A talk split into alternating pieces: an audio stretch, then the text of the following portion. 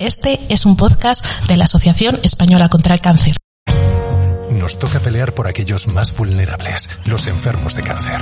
Esos que no solo están preocupados por enfrentarse a su enfermedad, sino también por pagar sus facturas. Te necesitamos para poder seguir cubriendo sus necesidades básicas, gracias a nuestro Fondo de Emergencia Social. Asociación Española contra el Cáncer. Dona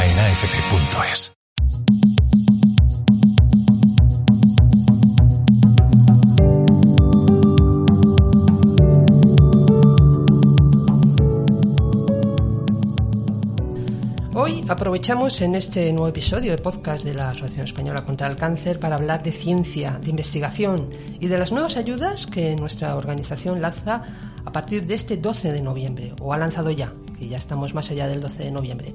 En estos tiempos de crisis que ha originado la pandemia, en la que se han interrumpido muchas actividades, hay algo que no se debe parar, y es la investigación. La investigación salva vidas y por eso, desde la asociación Lejos de Parar, la hemos seguido impulsando. La ciencia ha demostrado ser el pilar al que agarrarse en una pandemia que necesita de los científicos para ser controlada. El cáncer, uno de los principales problemas sociosanitarios en el mundo, también necesita de la investigación para aumentar la supervivencia. No podemos olvidar que de cáncer mueren en nuestro país cada día 300 personas. Mejorar la detección precoz, los tratamientos, el conocimiento de los propios tumores y aumentar la supervivencia de esta otra pandemia silenciosa que es el cáncer es el objetivo principal de la investigación. Gracias a la investigación cada vez se conocen más los más de 200 tipos de tumores, se han mejorado los diagnósticos, se han encontrado tratamientos más eficaces y con menos efectos secundarios. Por todo ello, por muy grave que sea la pandemia que estamos viviendo, la investigación en cáncer no puede parar. La asociación, nuestra asociación, la Asociación Española contra el Cáncer, consciente de esta necesidad, lleva casi 50 años apostando por la investigación y no ha parado a pesar de eh, la COVID-19. Impulsamos la investigación en cáncer a través de las ayudas que lanzamos todos los años, como esta nueva convocatoria que permite investigar todas las fases de la enfermedad, así como cubrir todas las etapas de la carrera del investigador, aportándole la estabilidad necesaria para poder avanzar esos estudios. Hoy, gracias a la ayuda que nos aporta la sociedad, nuestra asociación es la entidad que más investigadores apoya, más de mil, en 300 proyectos que investigan el cáncer por un total de 70 millones. Bueno, dicho todo esto, para explicarnos bien en qué consiste estas ayudas y cómo impulsamos desde la Asociación Española contra el Cáncer eh, todos los proyectos de investigación, hoy nos acompaña Isabel Orbe, que es la directora general de la Fundación Científica de la Asociación Española contra el Cáncer. Bienvenida, Isabel, ¿cómo estás? Muy bien, muchas gracias Esther y encantada de estar aquí contigo. Em, sabemos que la investigación en España en los últimos años, eh, desde la crisis, ha ido disminuyendo, no se ha recuperado y, en los últimos años parece como que hay mucho menos impulso a la investigación. Esto hace que muchos investigadores salgan al exterior y en algunos casos no regresen. Nuestra asociación ayuda a investigadores a que sigan con su trabajo. Isabel, partiendo de esta realidad, cuéntanos por qué es tan importante aumentar los esfuerzos en investigación y cómo se impulsa desde la organización.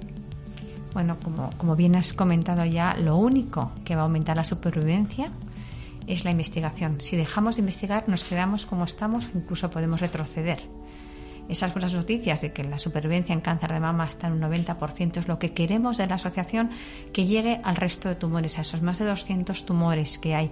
Y eso solo se consigue con una investigación, pero en una investigación oportunista una investigación con una buena planificación, con una buena organización y conociendo realmente lo que necesita el sistema de ciencia español para que sea muy eficaz la aportación que hacemos los financiadores y produzca resultados en nuestro país. Eh, estos fondos que tú estás diciendo, que además mm, nuestra, nuestra estrategia no pasa por ser oportunistas, eh, estos fondos se otorgan, que, reciben todas las ayudas, tienen unos protocolos muy claros, ¿no? ¿Cómo son?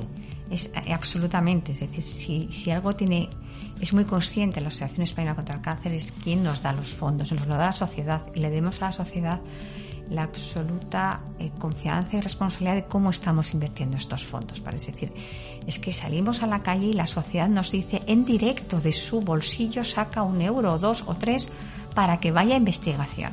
una enorme, es una decisión directa del ciudadano que nos está dando fondos para que vaya. Por lo tanto, tenemos un enorme compromiso de responsabilidad para con la gestión de esos fondos. Y son fondos que tienen que aportar realmente al sistema de ciencia español pensando en los pacientes. Por ello, siempre y siempre se hace una convocatoria pública cada año.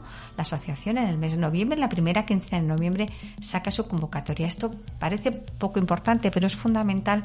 Es una fecha fija, ¿no? Es una fecha el, fija. En el calendario. Exacto. Y los investigadores saben perfectamente a qué atenerse con la Asociación Española contra el Cáncer. Sabe que cada año saca sus convocatorias, convocatorias que se revisan, que identifican mejoras, que encuentran nichos no cubiertos del sistema de ciencia, sobre todo este año y para los siguientes años todo lo que tenga que ver con acercarnos al entorno clínico y favorecer que donde están los pacientes llegue la mejor investigación para que sean realmente los beneficiarios. Y eso solo se hace con un enorme compromiso por parte de la organización por cada año trabajar por poner a disposición de la ciencia española las mejores convocatorias. Convocatoria pública que luego hay que seleccionar. Podemos recibir eh, más de mil proyectos en distintos tipos de ayudas ayudas que están muy bien diseñadas, muy pensadas, con un enorme componente estratégico. Esas ayudas se evalúan, se evalúan por una entidad ajena a nosotros para mantener esa absoluta calidad y no tener interferencias no científicas. Y una vez recibimos las evaluaciones externas, en que participan parte de la comunidad científica nacional y, por supuesto, la internacional, porque tenemos una ciencia en cáncer de primer nivel y podemos permitir y exigimos, y es bueno, que también eh, profesionales que no están en nuestro país eh, valoren. Y una vez recibidas esas valoraciones, ya se hace una selección de los proyectos, eh, pero siempre sobre la base de la excelencia, de la calidad del proyecto. Eso es lo que realmente hace que la ciencia avance. Estabas hablando, Isabel, que es la propia sociedad la que demanda más esfuerzo en investigación y que cuando salimos a la calle eh, de su dinero, de su bolsillo, aporta lo que puede, unos momentos más, en otros momentos menos. Eh, ellos, eh, yo creo, es difícil simplificar un poco todo el proceso de la investigación, pero en un lenguaje llano, para que la gente lo entienda, porque ahora mismo nos están escuchando miles de personas, em, para que la gente lo entienda, si un em, investigador tiene una idea, que quiere investigar algo del cáncer, qué es lo que tiene que hacer y cuáles son los pasos que tiene que dar. Eh, yo me preguntaba también si nosotros solamente eh, o financiamos investigadores que ya están con un proyecto o también damos oportunidades a estos jóvenes. Es decir, eh, ¿cómo es ese proceso de la investigación? Desde esa idea que tiene una persona que es, no sé si es un biólogo o es un médico oncólogo, ¿tiene la ayuda de la Asociación Española contra el Cáncer? Yo creo que si algo hace la asociación, además de financiar un montón, es financiar con muchísima cabeza y muchísima estrategia, porque lleva 50 años y conoce muy bien las necesidades, tanto las necesidades de proteger el talento, de proteger a los jóvenes investigadores y crear cantera. No sirve de nada que financiemos a los grandes tops, que eso es fenomenal, pero nuestra estrategia pasa por crear cantera desde las escuelas, desde las escuelas que tenemos programas por la vocación por la ciencia, apoyando a los que están estudiando eh, ciencias sanitarias de cualquier tipo para que hagan prácticas en grandes centros de investigación. Por supuesto, cuando ya hemos conseguido que se quieran dedicar a la ciencia, este enorme reto que es conseguir dedicarse a la ciencia, les acompañamos en sus tesis doctorales. Tesis doctorales que son claves, porque es donde se están poniendo nuevas ideas y son estos nuevos jóvenes investigadores los que van a empezar a desarrollar esas ideas que a lo mejor han tenido profesionales más senior, pero que necesitan a los jóvenes futuros talentos para desarrollar. Y así vamos acompañando en distintas etapas del ciclo de vida de un investigador hasta que llega a su consolidación. Y eso es muy importante, sabemos las necesidades que tienen y siempre apoyando a los jóvenes, mujeres, aquellos grupos que aportan muchísimo a la ciencia pero que no se les ve. Eso es enorme, un enorme compromiso de esta entidad. Pero no solo con las personas, también con las ideas.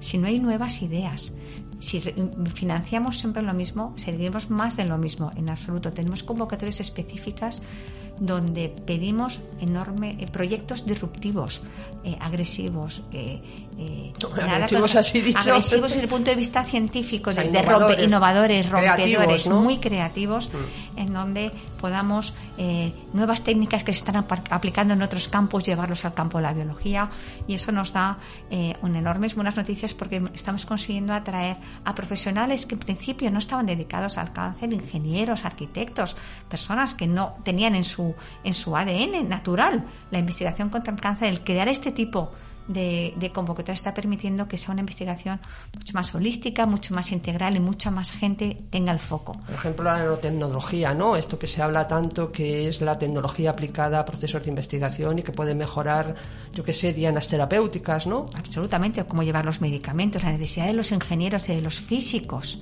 porque pongan su ojo en la investigación contra el cáncer es clave, porque al final hay cosas físicas, como qué está pasando con un tumor, cómo lo controlamos, hay preguntas que no solo la biología eh, puede contestar, necesita de otras ramas del saber para poder eh, ir más rápido, porque al final lo que queremos es ir muy bien, pero más rápido.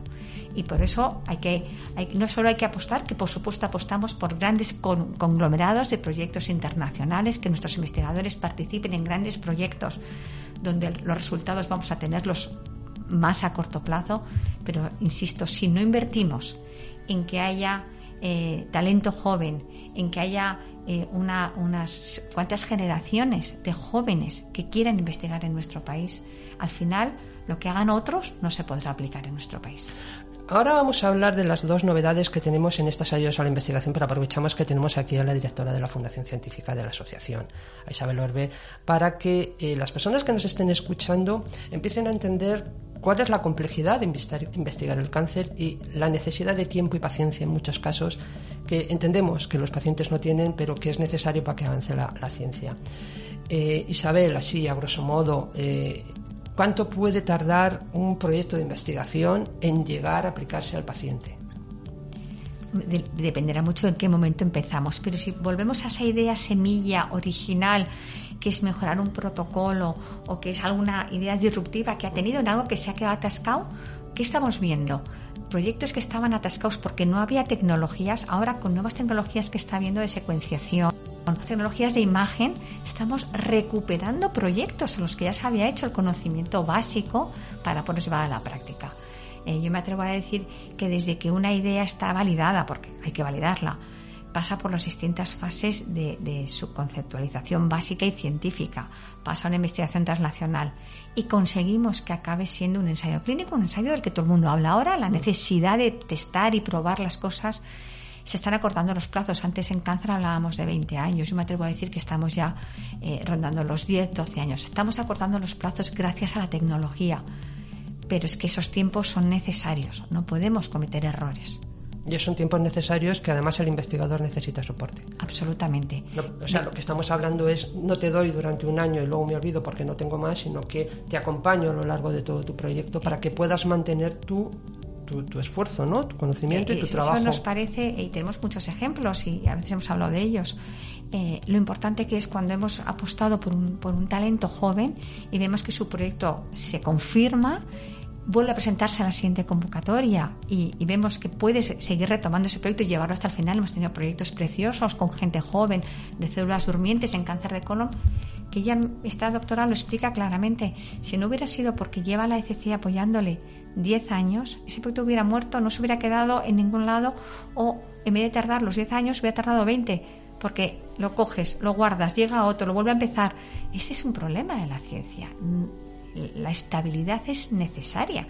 Alguien tiene que tener un horizonte de poder llevar, cuando sabemos que necesitamos 10 años mínimo para desarrollar un proyecto, que la ciencia y que, los, y que las ayudas públicas y privadas les acompañen durante ese tiempo necesario. Estamos hablando de una estrategia clara. Efectivamente. Una estrategia clara con dotación de presupuesto, que tengan claro el campo de actuación los propios investigadores, tener ese horizonte claro, acompasar todo el esfuerzo que se hace en España, que se está haciendo en el resto del mundo, porque en España buenos investigadores tenemos, ¿no? Tenemos buenísimos, tenemos una extraordinaria carrera, una universidad maravillosa donde forman extraordinariamente bien. Entonces, estamos en la peor de las situaciones. Formamos extraordinariamente bien a nuestros universitarios que nos cuesta un dineral, ¿vale? Y bienvenida sea esa inversión para que luego se aprovechen otros países, en otros proyectos, de la inversión que ha hecho España en esa gente.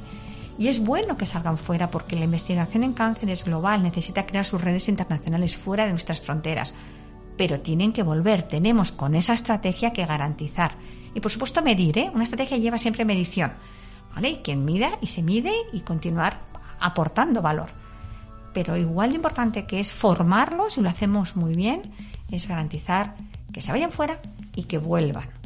La gente igual tiene, la complejidad del cáncer no es una sola enfermedad, son más de 200 tipos distintos, no funcionan de la misma manera. Hablando con un oncólogo me decía, mira Esther, eh, se puede equiparar las enfermedades infecciosas, eh, son distintos virus, distintas enfermedades, no tratar lo mismo el virus del coronavirus, hablando de eso, que el virus del VIH, ¿no? Por ejemplo. Por ejemplo. Entonces, esa complejidad también parece que es poco entendible cuál es el trabajo del investigador, porque muchas veces desde el punto de vista de la ciencia llegar a un, a un resultado que puede ser muy interesante, pero que todavía necesita paciencia para llegar al paciente y que eso raramente se puede entender por parte de la población que necesita resultados. Esta estrategia te da no solamente el horizonte, sino te da los presupuestos, te da la paciencia, te da el acompañamiento y te permite que España tenga un I más D más I fortalecido y capaz de competir con los países del entorno. Y fijar prioridades. Y fijar prioridades. ¿por qué? Porque tenemos que alinear la epidemiología con la realidad del cáncer. Es decir, si, si realmente eh, tenemos, o sea, tenemos un problema por poner un ejemplo, de cualquier tipo que no tiene por qué ser real. Que no tiene por qué ser real, tendríamos que poner foco en ese problema. Y eso es un tema muy importante. Pero hablaba, volviendo a lo que decías de los 200 tipos de cáncer, ya, ya se está superando incluso lo de los 200 tipos de cáncer. Ya no se habla solo de cáncer, sino se habla de mutaciones. En un mismo cáncer te puedes encontrar mutaciones que están en el cáncer de hígado y en el cáncer de pecho en otra persona. que hoy se están ya trabajando a nivel, digamos, matricial en vez de lineal por tipo de cáncer. Y en un mismo cáncer te encuentras esa combinación de, de, variaciones que encuentras lo que está haciendo que nos movamos hacia esa medicina de precisión, porque cada persona tiene su tumor y eso eh, y hay que tratar el tumor de esa persona. De esa persona, efectivamente. Y a lo mejor lo hemos llamado cáncer de hígado porque empezó en el hígado, pero su combinación de cáncer es una combinación de muchas mutaciones distintas. Y eso es importante, eso es el avance. Por eso se van a conseguir si seguimos apostando. Hay mucho conocimiento, necesitamos que ese conocimiento no, no, no caiga en saco roto perdón, y seguir apostando por, por llevar ese conocimiento a los pacientes. Esta es la complejidad del cáncer, que ya se está incluso cambiando de paradigma. De ahí que necesiten los investigadores todo el apoyo necesario, que yo creo que la sociedad lo tiene muy claro y la Asociación Española contra el Cáncer también. Vamos a volver a las novedades. Eh, presentamos, o bueno, presentamos AECC Innova y AECC de Ayudas a Estudios Clínicos. AECC Innova, dime, porque eh, hace como tres años la asociación, junto con la Caixa y ASEICA, se hizo un estudio sobre cómo estaba la investigación en cáncer en España. De ahí se sacó, uno de los datos que se sacaron importantes es que hay una franja de los proyectos de los investigadores donde cae la investigación y nadie apuesta, ¿no? que era lo que se llama el Valle de la Muerte.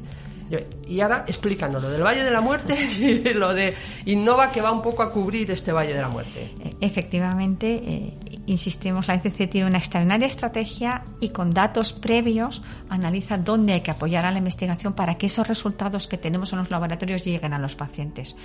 Ese trozo que hay desde el laboratorio puro que vemos en una imagen a cómo llega al lado, al lado del paciente, a que sea, a que llega realmente a la práctica, es una inversión de altísimo riesgo y el, sector privado eh, es de altísimo riesgo que no invierte. Y además luego los investigadores han hecho su trabajo, que es publicar y llevar esos resultados. ¿Cómo unimos el interés por llevar esos resultados a la práctica con los resultados científicos? ¿Cómo unimos esa?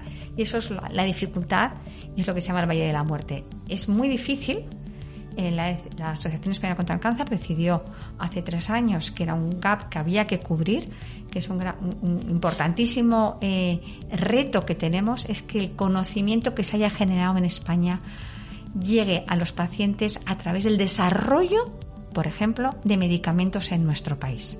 Necesitamos ya hablar con un ecosistema empresarial para que vea foco e interés en esos proyectos que están en los laboratorios. ¿Cómo los hacemos atractivos? Eso es lo que hacemos con la ECC Innova. Hacer atractivos esos proyectos que están en un laboratorio para que luego llegue el, mundo empresarial que corresponda a invertir en ellos. Los estamos pactizando, validando, eh, poniéndolo o traduciendo o traduciéndolo para que sea de interés, ¿no? luego vendrán biotex o, o, quien tenga que invertir para que realmente tenga. Entonces eso eh, técnicamente se llama hacer una prueba de concepto, ¿vale? Le quitas al laboratorio, al investigador su proyecto, lo pruebas que lo que ha escrito y lo validas fuera de su entorno y entonces ya lo pones a, a, a interés a que lo siguiente, en un proceso habitual de inversión de I más D más I, llegan esa enorme apuesta por la innovación, porque la innovación es curar el cáncer y además generar riqueza en nuestro país. Esa es una enorme apuesta de la Asociación Española contra el Cáncer. Curar y que sea una inversión. O sea, evitar el frenazo que tienen en este Valle de la Muerte, que muchas veces quedan grandes proyectos en nada y que esto sea una realidad con una inversión que vaya a beneficiar a la propia sociedad y a los pacientes.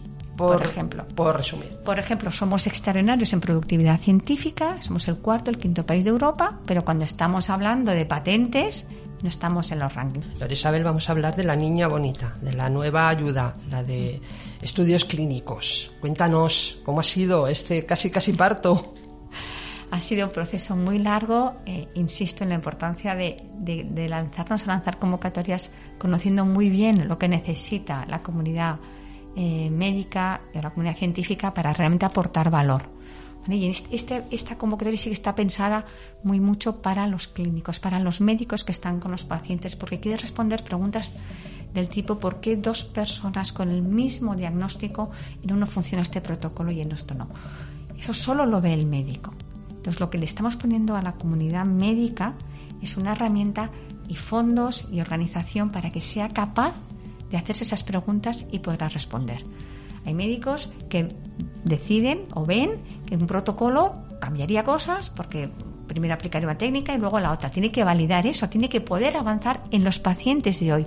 Es utilizar realmente la investigación para la mejora a los pacientes de hoy. O técnicas de desescalado, eso significa por qué damos seis ciclos cuando yo creo que a lo mejor valdrían cuatro. Validar esas preguntas que tienen los médicos que están cercanos a los pacientes en su día a día y eso es lo que pretendemos con esta gran convocatoria de estudios clínicos que es de un millón de euros. Realmente darles herramientas a los médicos para que se hagan preguntas y tener capacidad de resolverlas. Estaríamos hablando horas del tema de la investigación porque la investigación es lo único que va a aumentar la supervivencia en cáncer y de momento en esta pandemia de coronavirus las únicas respuestas las tiene la ciencia y yo creo Isabel que si algo que es un poco duro decir esto pero si algo más positivo nos ha traído esta pandemia es que la sociedad le ha dado el valor que merece a los investigadores su trabajo. Isabel Orbe eh, directora general de la Fundación Científica de la Asociación Española contra el Cáncer. Te emplazo a un nuevo podcast para hablar más en profundidad, de lo que necesita España, de lo que hace más la asociación, de proyectos innovadores. Vamos a tener charlas. Ahora vamos a hablar con un, con un investigador pero 70 millones eh, es lo que tiene la asociación destinados a investigar el cáncer y más de mil investigadores ya podemos estar orgullosos. Ya podemos estar orgullosos de lo que detrás, o sea, traducir a números lo que la sociedad nos pide. Ese es nuestro compromiso. Por cierto, Isabel, no hemos parado, ¿no? En coronavirus de investigar en absoluto. el cáncer. Hemos seguido apoyando a los laboratorios, hemos dado eh, eh, prórrogas, estamos siguiendo financiando a todos esos jóvenes que tuvieron sus laboratorios cerrados y vamos a seguir pagándoles la nómina porque la investigación en la Asociación Española contra el Cáncer no para. Gracias, Isabel.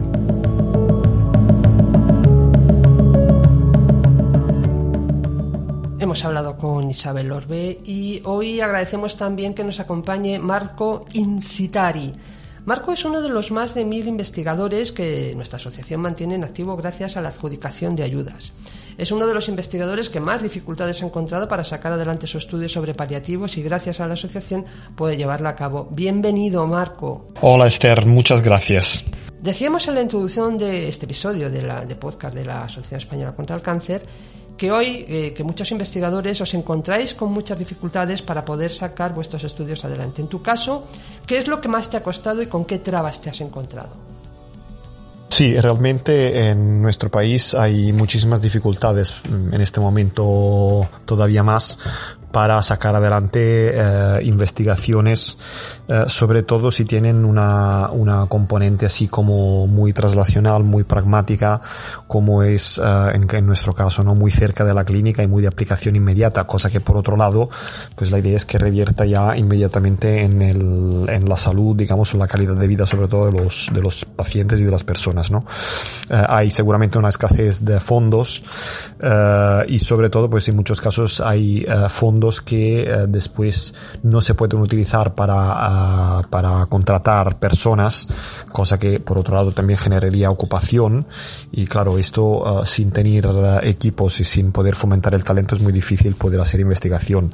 Además, en casos como el nuestro, que es un grupo de investigación relativamente joven, emergente, todavía es más difícil porque en muchos casos pues los grupos muy consolidados, aunque pues bueno, a veces no, no, no siempre las ideas nuevas vienen de grupos muy consolidados, uh, tienen más facilidad por el, digamos, el currículum general que tienen, etcétera, por lo cual uh, yo creo que es una, una apuesta muy importante la que hace la Asociación Española contra el Cáncer en este sentido. Gracias Marco por tus palabras porque la verdad es que en nuestra asociación nos esforzamos bastante en poder eh, daros apoyo para que podáis continuar con, con, tu con vuestro trabajo. El estudio del cáncer en la tercera edad, que es en lo que se basa tu proyecto de investigación, es uno de los aspectos menos estudiados del cáncer. Es curioso, ¿no? Porque además eh, más o menos se sabe o todo el mundo sabe que el cáncer se da bastante más, hay mucho más incidencia en las personas de edad avanzada que en los jóvenes.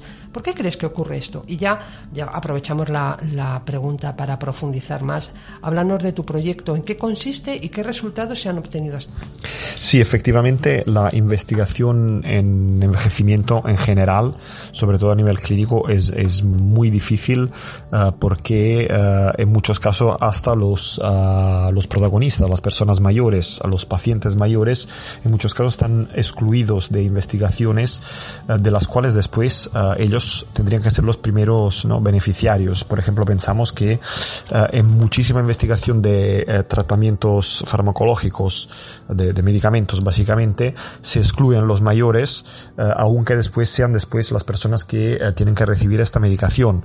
¿Por qué se excluyen? Se excluyen porque en general hay mucha complejidad de, en hacer investigaciones con personas mayores porque sus problemas son multifactoriales, o sea, intervienen problemas clínicos o médicos, intervienen problemas sociales, intervienen problemas funcionales, eh, por lo cual esto complica mucho la investigación. Además, pues en muchos casos, como se puede no enfermar más con más probabilidad, eh, después es más difícil seguirlos y por lo cual, como esto es muy complejo y más caro, digamos así, eh, en muchos casos pues se, se excluyan. Esto éticamente claramente es inaceptable y además complica mucho más después de la aplicación práctica, la traslación de los resultados de las investigaciones. Eh, en nuestro caso, justamente es un proyecto que va enfocado a personas mayores y para, en breve eh, es un proyecto que se dirige um, a, a, personas mayores con cáncer, mm, que serán, de hecho, uh, en breve, ¿no? Uh, ya son la mayoría de personas que tienen cáncer son mayores y con el incremento de la supervivencia ya en general de la población y después de las personas con cáncer, esto se disparará mucho más, ¿no? Entonces, que es muy importante dar una atención adecuada y de valor. Y para hacer esto se tiene que uh, decidir uh, conjuntamente con los pacientes y escoger bien uh, en base al perfil de pacientes qué tipos de intervenciones queremos hacer, ¿no? Uh, es muy importante para tomar estas decisiones tener en cuenta la fragilidad, que sería un poco el estado de reserva de la persona mayor. esto es mucho más importante hoy en día de la edad, de la edad cronológica, es decir, una persona, dos personas de 70 años, por ejemplo, de 75 años pueden tener un estado de reserva y de función muy diferentes, entonces para unos tendremos que, ¿no? Hasta, a, sean mayores, ser más, digamos, invasivos, más agresivos, porque realmente lo pueden tolerar y porque su, digamos, esperanza de vida uh, de alguna forma uh, ne, ne, ne, beneficiará. Por otros, en cambio, tenemos que entender que el, la, prioridad, la, la, prioridad es más la calidad de vida, entonces que tenemos que ser más conservadores. Uh, esto es un poco la, la finalidad del proyecto. primera parte del pro, la primera parte del proyecto está dirigida a escoger la mejor, digamos, entre tres utilizadas eh, herramientas para medir la fragilidad. Eh, que la, digamos una herramienta que eh, tenga en cuenta del estado de la persona y no pueda un poco eh, predecir ¿no? Eh, cuál será la evolución de esta persona. Esto porque justamente después en la segunda parte del proyecto la idea es en personas que tienen un poco menos de fragilidad, tienen un poco más reserva, la idea es implementar una intervención que se basa básicamente sobre todo sobre un programa de ejercicio físico muy adaptado al estado de la persona, casi día, adaptándolo día a día y también una componente nutricional eh, para un poco condicionar a esta persona a, bueno, convivir mejor con la malaltía, con la enfermedad, tolerar, eh, digamos, nuevo ciclo de tratamiento si es necesario, etcétera, y digamos un poco esta filosofía de la prehabilitación eh, de la cual ahora se habla también en relación a, la preparación para tratamiento de, específico del cáncer. Queremos de aquí sacar también una, una aplicación que pueda ayudar a las personas a hacer ejercicio físico eh, digamos, en remoto. Eh, y un material formativo que después pueda eh, servir para incrementar el conocimiento de diferentes ámbitos de profesional, atención primaria, atención hospitalaria, etcétera, etcétera. En todo ello pretendemos también involucrar a las personas mayores en todas las fases, desde la fase básicamente de refinar el diseño del estudio hasta la fase de divulgación. Quizás esta sea la fase de divulgación la, más complicada, Marco. En tu caso, por ejemplo, eh, es, es, un ejemplo claro de cómo el estudio del cáncer en nuestro país no resulta fácil y en estos tiempos de crisis generados por la pandemia aún menos. En este sentido, ¿qué significan las ayudas de la Asociación Española contra el Cáncer para los investigadores y en qué se diferencian de otro tipo de ayudas? Seguramente eh, la ayuda eh, que nos ha concedido la, Asociación Española contra el Cáncer es clave para nosotros. Eh, primero porque nos da la oportunidad de consolidar una, una, línea de investigación en la cual ya habíamos empezado a mover primeros pasitos con algún mm, pequeño piloto gracias a algún pequeño financiamiento, financiación previa. y entonces eso lo podremos consolidar, expandir mucho más. Uh, esto representa también una oportunidad de crecimiento para, como he dicho, uh, un grupo de trabajo emergente y consolidar conexiones con otros grupos de trabajo prestigiosos, grupos de investigación prestigiosos, como por ejemplo nuestros partners de, de, Navarra y de Valencia en este caso. aspectos positivos y diferenciales de las ayudas de la AFC son seguramente el hecho que destinan el 100% de la financiación a investigación, es decir, no no contemplan en su esquema de financiación uh, un costes indirectos que sean costes que vayan a, a, financiar las estructuras ¿no? de investigación. Esto también claramente se tienen que financiar, pero en este caso, uh, bueno, se, se, prioriza que todo vaya, no revierta en, eh, en, en, la investigación directamente. Y también creo que es muy, muy novedoso, muy innovador el hecho que haya, ya se fomente una participación de los usuarios, en este caso, digamos, los pacientes, uh, en escoger y priorizar los proyectos. Nuestro proyecto fue revisado por un panel del paciente, de pacientes que nos ha hecho recomendaciones y realmente son recomendaciones muy buenas que nos permitirán uh, mejorar nuestro proyecto y también la idea de, uh, bueno, se fomenta mucho la, que los pacientes y sus cuidadores estén involucrados en la investigación en todas las fases, desde el diseño uh, hasta la implementación hasta la diseminación, por lo cual realmente es una, un marco muy, muy muy, nuevo eh, y seguramente pues bueno de futuro, ¿no? Porque eh, muchas otras instituciones tendrán que ir hacia esta dirección para hacer una investigación realmente de más impacto eh, para la calidad de vida del, de los pacientes que al final pues son los protagonistas y los más importantes.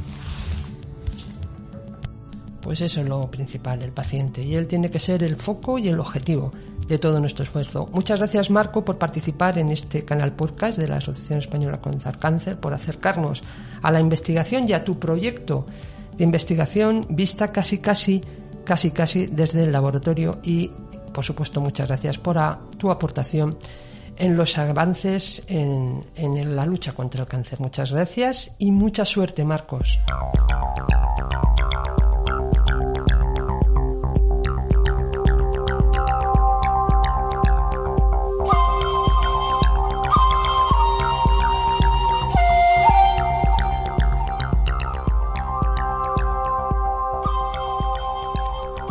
Este canal, en este episodio del canal podcast de la Asociación Española contra el Cáncer, os hemos querido acercar un poco eh, cómo impulsamos la investigación en cáncer, recordándoos a todos vosotros, que seguro que muchos habéis participado y apoyado en nuestras campañas de captación para que esto sea una realidad, pues recordaros que gracias a vuestra colaboración, eh, bueno, pues tenemos a más de mil investigadores que como Marco, como Marcos, eh, en 380 proyectos que investigan el cáncer y con una dotación de más de 70 millones de euros.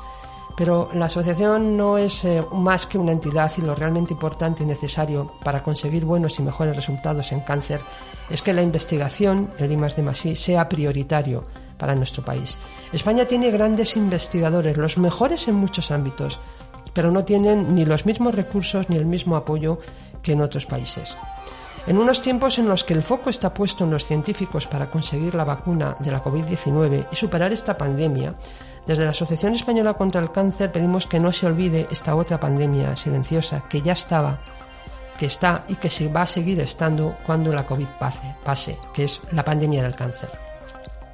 No queremos dejar de reconocer también el esfuerzo y apoyo de toda la sociedad española para seguir impulsando la investigación en cáncer en España y por convertirnos en esa entidad que más investigadores tiene apoyados, que más fondos tiene destinados a investigar el cáncer y que más proyectos tiene financiados. Sin este apoyo, seguro, no lograríamos llegar hasta donde hemos llegado y es por vosotros, por la sociedad, por los que colaboráis con nuestra asociación, por los que no hemos dejado de investigar una enfermedad para que disminuir ese número atroz de muertes diarias por cáncer, 300 cada día. Ayer 300, hoy 300, mañana 300. Trabajamos para que ese número se vaya reduciendo, reduciendo en una pandemia que es una pandemia silenciosa, que es el cáncer. No olvidéis que seguimos a vuestro lado eh, si nos necesitas. Estamos 24 horas, las 24 eh, horas al día, los 365 días de la semana, a través de nuestro servicio de atención gratuito de Infocáncer. 900-100-036, te lo repito. 900-100-036 y dáselo si conoces a alguien que tiene cáncer o conoces a un familiar de una persona con cáncer. Seguimos a tu lado. Chao.